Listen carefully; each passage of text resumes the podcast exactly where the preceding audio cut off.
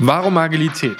Der Performance-Podcast für Selbstständige und Unternehmer, die ihr Potenzial entfalten möchten. Es erwarten dich spannende Impulse und Interviews zum Thema Unternehmensführung und wie auch du zur Höchstleistung transformierst. Wir sprechen über Menschen, egal ob Startup oder bestehendes Unternehmen. Los geht's! Ich bin Fabian Schaub, Experte für agile Organisation. Herzlich willkommen, heute neue Folge und es gibt zwei spannende Zahlen. 275.000 Mitarbeiter, 750 Unternehmen. Stefanie Selmer, ich freue mich, dass du im Podcast bist. Seit zehn Jahren begleitest du Unternehmen durch die Veränderung im Kontext Digitalisierung, Unternehmenskultur, Merchant Acquisition, da bin ich besonders neugierig drauf, der demografische Wandel und die Frage, wie kommen wir gut mit Veränderung klar. Du gehörst für mich zu den Menschen mit einer unglaublich positiven, guten Energie und ich mich total, dass du heute hier bist, ähm, weil wir uns ja über den Berufsverband der professionellen Sprecher kennengelernt haben. Ähm, und auch da ging es um das Thema Change. Deswegen, Steffi, voll cool, dass du da bist. Willkommen.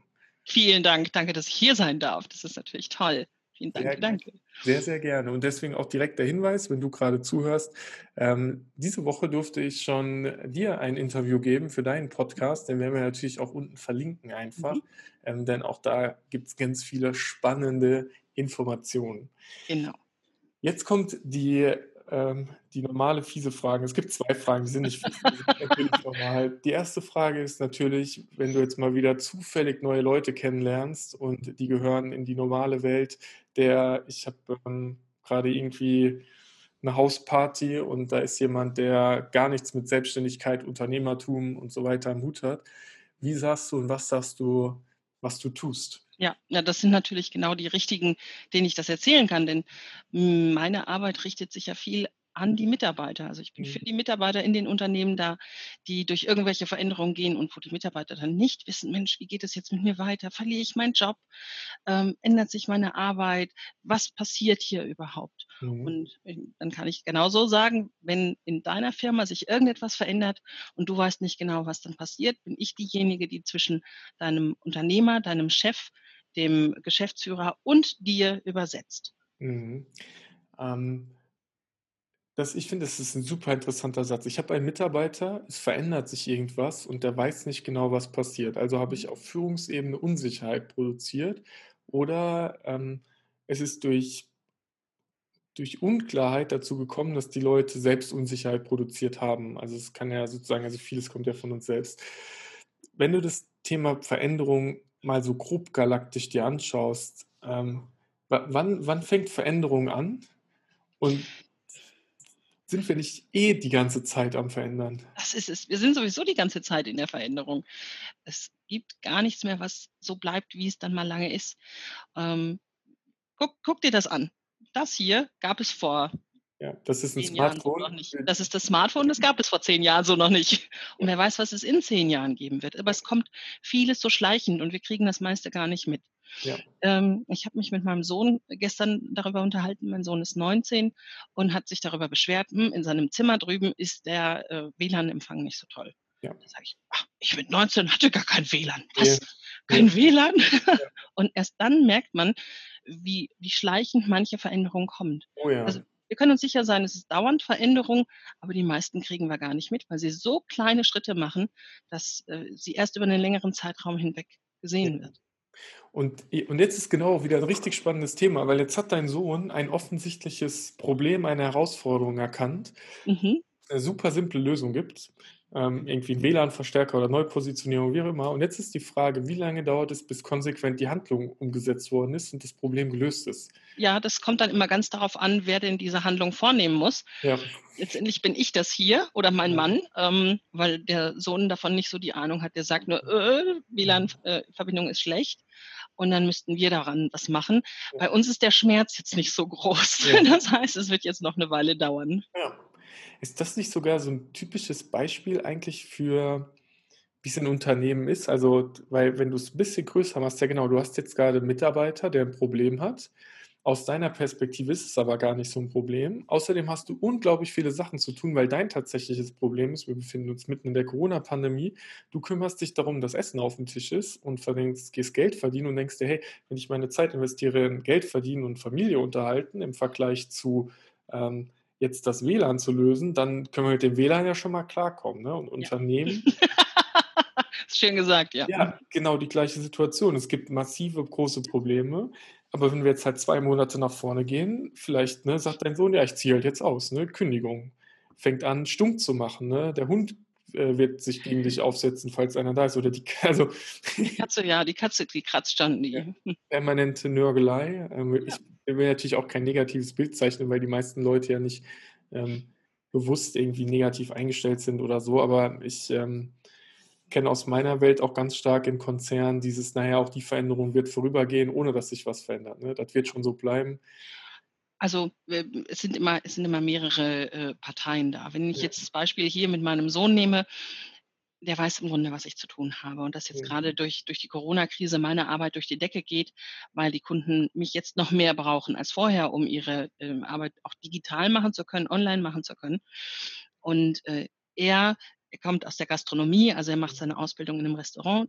Da ist momentan Kurzarbeit ja. angemeldet. Das heißt, er ist den ganzen Tag zu Hause ich muss versuchen, mich in ihn hineinzuversetzen. Er muss genauso versuchen, mich, sich in mich hineinzuversetzen. Und dann finden wir einen Mittelweg. Und das ist überhaupt gar kein Problem. Ich bin da ganz sicher, dass wir das äh, Mesh über die Fritzbox hinkriegen, ja. ohne dass hier vorher Mord und Totschlag herrscht. Ja. Aber das ist das Gleiche, was in Unternehmen passieren muss. Nicht nur der Geschäftsführer, der Chef muss sich in die Mitarbeiter hineinversetzen, auch andersrum muss es mhm. genauso passieren können. Und das ist eine Sache der Kommunikation, das aufzubauen, das ist das, was von allen Seiten passieren muss. Oh ja, das ist ein sehr guter Punkt. Und jetzt interessiert mich, ähm, bevor wir da tiefer reingehen, wie bist du überhaupt dazu gekommen? Also wann ist der Moment gewesen, wo du gesagt hast, Change ist mein Thema? Ja, also verstehen kann man es ja immer nur rückwärts, wie das so mhm. passiert ist. Und so aus meiner persönlichen Geschichte ist es, glaube ich, so, als ich acht oder neun gewesen bin, da war mir klar, dass Veränderungen in einem Unternehmen richtig an die Substanz in, in Familien, in Menschenleben gehen können. Ich bin aufgewachsen im Ruhrgebiet und mein Vater war auf der Zeche und mhm. ich weiß nicht, du hast es mit Sicherheit äh, immer mal irgendwo mitgekriegt, die Zechen sind ja nach und nach alle gestorben. Also den ja. Bergbau in Deutschland, so wie es den in den 80ern gab, gibt es heute natürlich lang nicht mehr. Mhm. Und als ich sieben, acht, neun war, da ist mein Vater nach Hause gekommen und hat gesagt, dass die Zechen schließen werden und dass er möglicherweise seine Arbeit verliert. Mhm. Und dann sind wir auf die Straße gegangen mit der ganzen Familie, die ganze Siedlung, die ganze Stadt hat demonstriert und wir haben versucht, dass die Zechen geöffnet bleiben eben weil wir wussten, unsere Väter, mhm. äh, die haben natürlich nichts anderes gemacht. Die haben ihr ganzes Leben nichts anderes gearbeitet. Wenn die diese Arbeit verlieren, dann ist, wie man im Ruhrgebiet so sagte, Schicht im Schacht. Mhm. Dann werden die keine neue Arbeit mehr finden in dem Alter. Und wie da die Rucola AG mit den Familien umgegangen ist, welche Informationen es gab oder eben nicht gab, da war mhm. mir da schon klar, das ist nicht in Ordnung, das ist nicht gut mhm. was mit der Familie passiert. Aber das kann ich tatsächlich erst rückwärts sehen, ja. ja das, ähm, und das ist auch genau der Moment, wo ich, wo ich verstehe, warum du auch als Rednerin agierst, weil natürlich das äh, direkt die Emotion einfach mitkommt. Das ist eine mhm. Gleichzeitig schöne und irgendwie heftige Geschichte und so mhm. sinnbildlich dafür, glaube ich, Sinn zu finden. Ja, das stimmt. Also ich habe mit meiner Arbeit wirklich einen Sinn gefunden und bin da wirklich zufrieden mit. Ja, cool.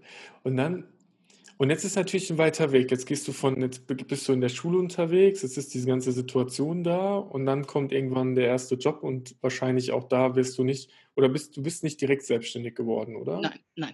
Ich habe tatsächlich mal in einem früheren Leben Rechtsanwalts- und Notarfachangestellte gelernt. Echt jetzt? Ja. Unglaublich, oder? Echt? Ich, ja. fand das furcht, ich fand das schon damals furchtbar. Aber dann weißt du richtig viel einfach. Also über das, ich finde Hintergrundinformationen immer gut zu wissen, wie Sachen funktionieren. Das stimmt. Also ich kann Gesetzestexte lesen, ich kann verstehen, was, äh, was das bedeutet. Also da macht mir jetzt äh, an Gesetzestexten nicht viel Angst. Ja. Äh, ich, ich, lese das, ich verstehe das meiste, es ist in Ordnung. Das meiste, das, den Rest kann ich mir erschließen. Das ist okay. Ansonsten habe ich gelernt, wie eine Schreibmaschine funktioniert und wie man den Flur fegt. Also so viel lernt man in der Rechtsanwaltskanzlei dann leider doch nicht. Ja.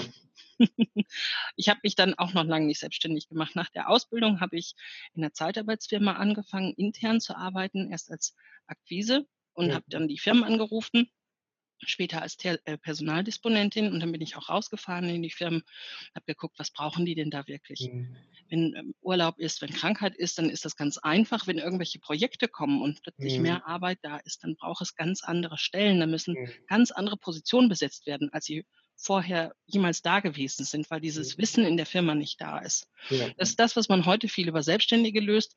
Damals hat man das äh, eher über Zeitarbeitnehmer lösen wollen und ja. lösen müssen. Und das ist das, wie ich dann so langsam auch wieder in diesen Veränderungsprozess reingerutscht bin. Ich habe mhm. die Firmen gesehen, ich habe sie begleitet, ich konnte die Leute interviewen. Da kommt auch die große Zahl an interviewten Unternehmern und Führungskräften her, weil das alles meine Kunden waren, die versucht haben, die passenden Mitarbeiter für ihre Projekte zu finden. Ja, das verstehe ich. Und ich, ich höre ich hör unglaublich viel Menschlichkeit raus. Oh, schön. Ähm, und den, äh, die, den Wunsch auch sich zu kümmern. Also sozusagen, weil das, was. Oh.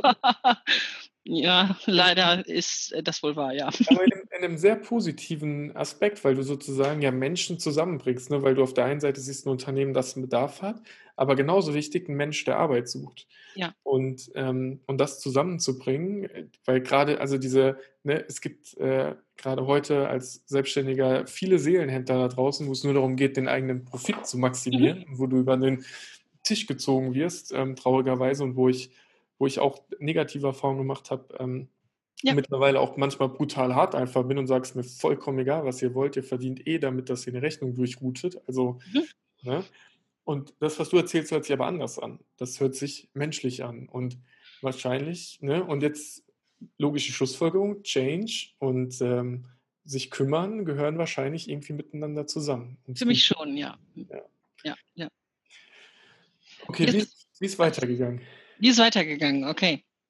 Also ich ähm, habe in dieser Zeitarbeitsfirma gearbeitet, äh, habe in Dortmund gewohnt damals und habe mich von meinem Ex-Mann getrennt. Also ja. mein heutiger Ex-Mann, wir sind auseinandergegangen und ich wusste, ich muss wegziehen. Und das ist ähm, auch eine, eine, schöne Geschichte für den Change, um das sinnbildlich mal zu sehen.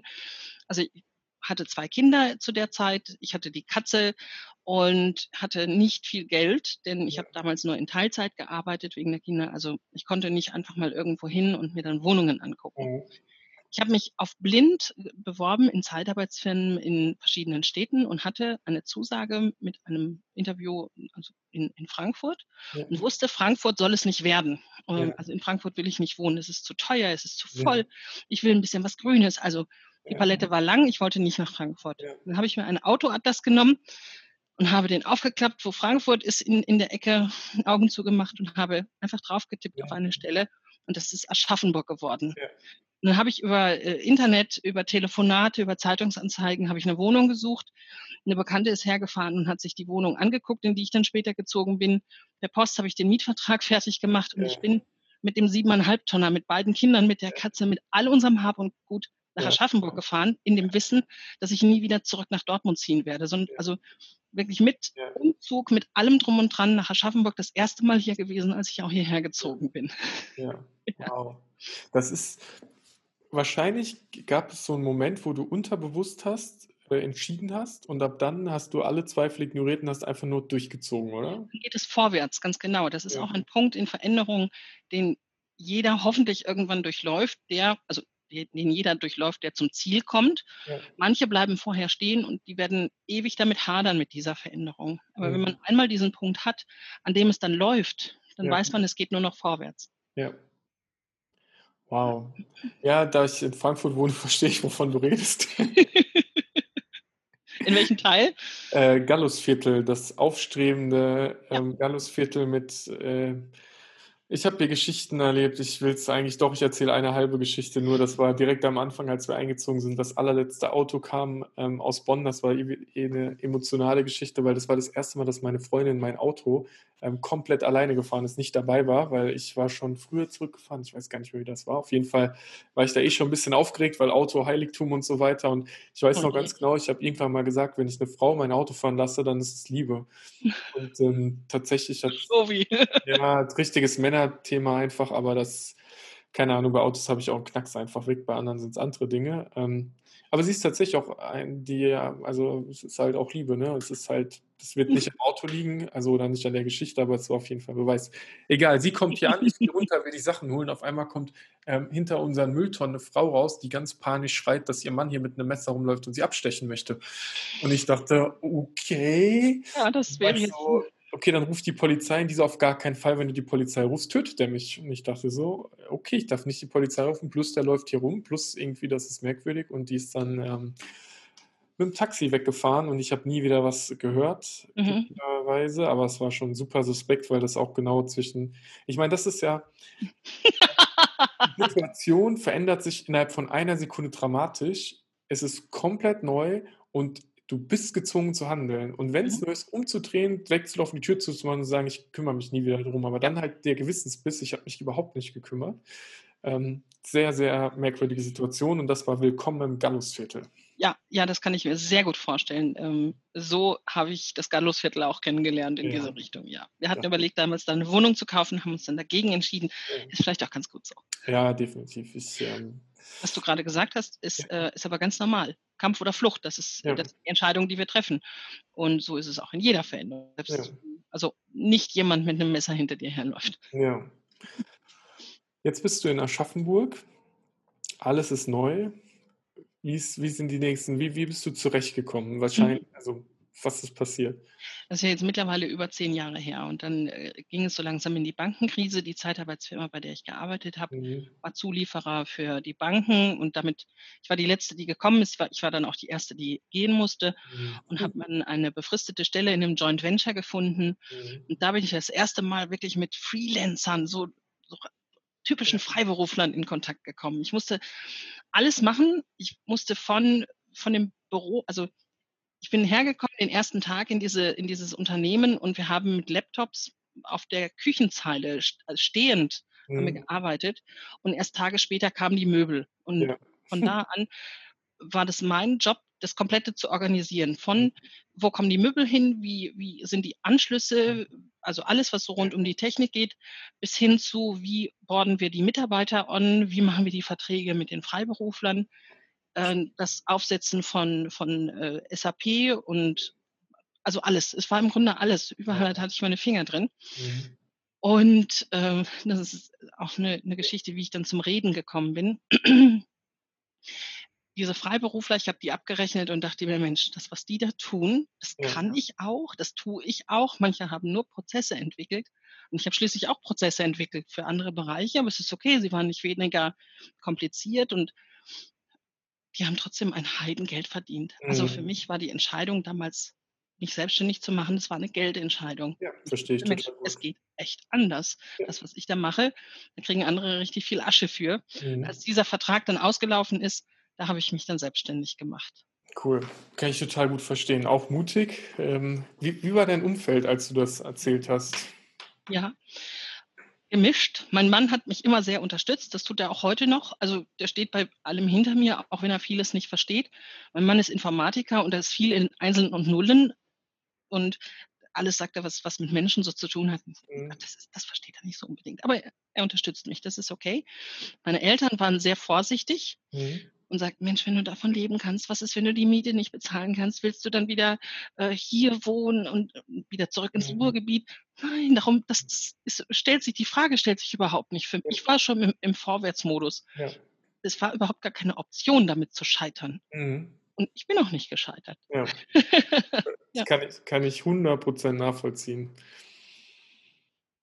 Kann ich 100% nachvollziehen. Genau, das ist, das Spannende daran ist, dass du, es hört sich jetzt einfach an, so nach dem Motto, na, du hast dann halt die Entscheidung getroffen, du bist weitergegangen, also so retrospektiv, ne? Wahrscheinlich ja. gab es unglaublich viele Gedanken, die dabei waren, die dann irgendwie gesagt haben, soll ich, soll ich nicht, was weiß ich. Ja. Und was erlebst du, wenn du jetzt mit deinen Kunden ähm, agierst? Weil ich kann mir ich kann mir gut vorstellen, dass es häufig so ist, dass es von außen betrachtet total simpel ist, was getan werden muss und die meisten Leute gar keine Probleme haben, gar keine mhm. echten zumindest, mhm. aber sich die ganze Zeit Probleme einfach machen. Ja. Also das war eine Entwicklungssache auch von meiner Seite. Ich bin ja aus dem Angestelltenverhältnis gekommen und war gewohnt, dass jemand anders mir erklärt, wie etwas funktioniert. Mhm. Plötzlich war ich diejenige, die gefragt wurde, erklär uns mal, was wir tun können. Ja. Und das war für mich ein, ein Lernschritt. Das hat ein bisschen gedauert.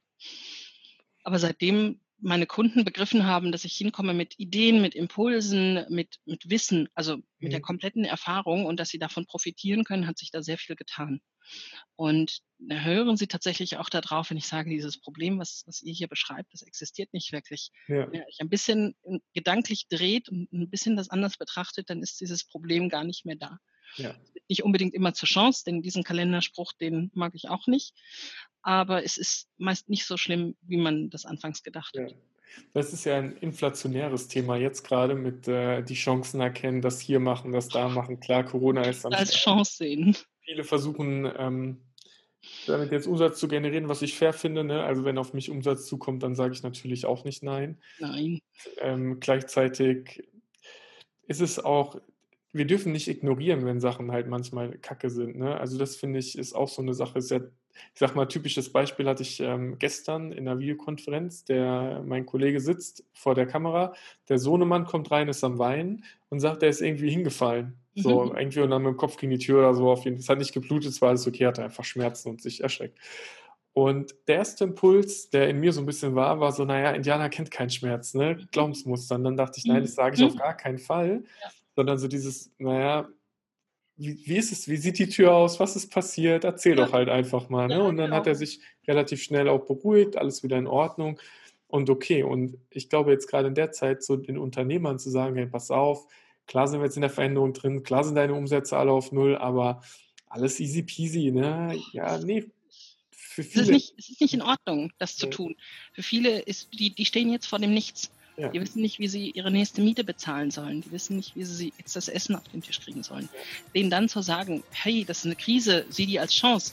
Hey, nein, da fallen mir jetzt noch viele andere böse, böse Worte ein, die sage ich jetzt im Interview mal nicht, die sage ich, wenn die Kamera aus ist. Aber nein, das geht einfach nicht, das kann man nicht machen.